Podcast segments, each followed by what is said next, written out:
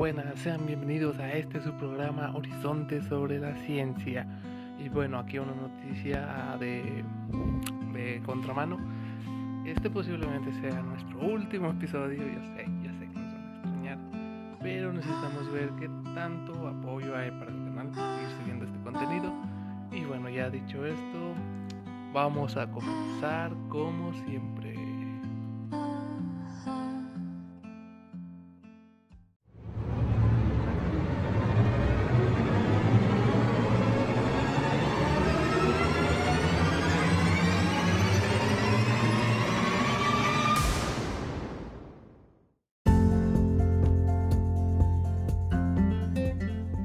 Buenas chicos y chicas.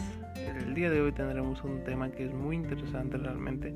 Está muy este, común, es algo que se puede ver y que en sí, a pesar de ser algo tan común, es muy desconocido para algunos y por eso hoy les venimos a aclarar la duda de ¿por qué no se electrocutan los pájaros que se ponen sobre los cables de alta tensión y demás personas como algunos otros animales sí se llegan a electrocutar?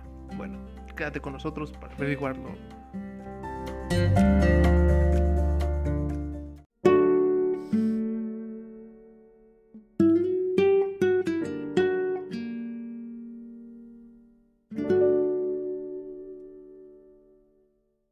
¿Qué es la electricidad?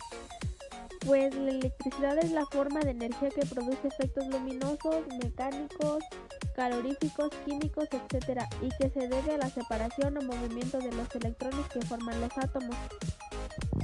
La electricidad se genera o se crea en centrales capaces de obtener energía eléctrica a partir de energías primarias. Las llamadas energías primarias renovables son el viento, la radiación solar, las mareas y las no renovables son el carbón, el gas natural, el petróleo, etc. Un circuito eléctrico es el conjunto de elementos eléctricos conectados entre sí que permiten generar, transportar y utilizar energía eléctrica con la finalidad de transformarla en otro tipo de energía ya que como por ejemplo tenemos la energía calorífica, que en este caso sería la estufa, la energía lumínica, la bombilla o la energía mecánica, el motor.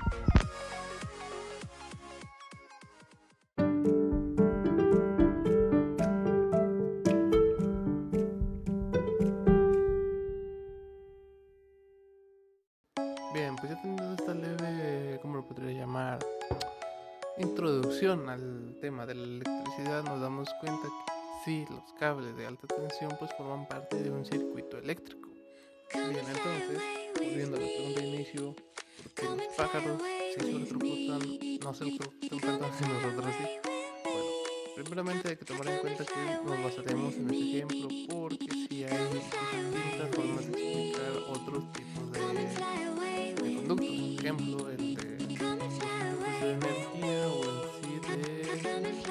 en la sí,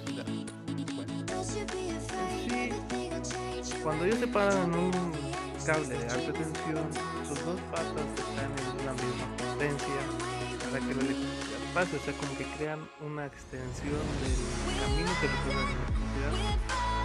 Pero como la electricidad eh, recorre el cable, sabe perfectamente que si este se introduciera en el cuerpo, siendo largo, haría un camino mucho más largo y por lo tanto desprendiendo más de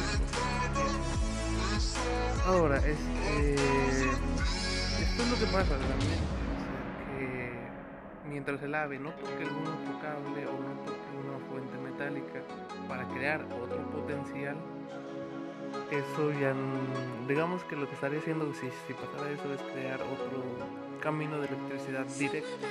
Eso haría que obviamente la electricidad pues, pase por él dando las cargas eléctricas que van desde un ligero cosquilleo hasta rostizarlo, sinceramente.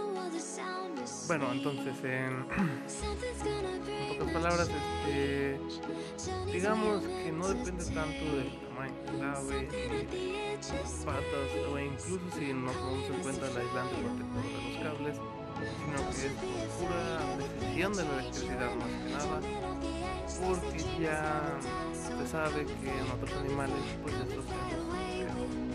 Esa es la respuesta a la incógnita de hoy. Espero que te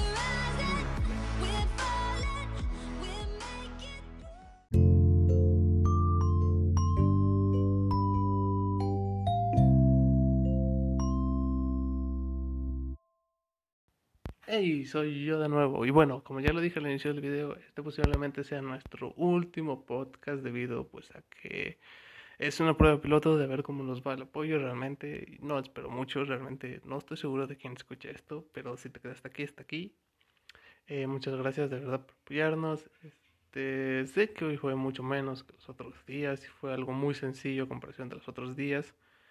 Eh, fue por el problema de que nuestra compañera pues, está enferma y la contingencia. Seguimos con el tema del COVID. Pero bueno, gracias de verdad. Por favor, compártenos, escúchanos y si realmente quieres algún tema en específico que te da necesidad de que alguien te lo explique, pues para eso están los comentarios. Déjanos y nosotros con gusto, si veamos el apoyo, pues vamos a seguir en esto. Chao, chao.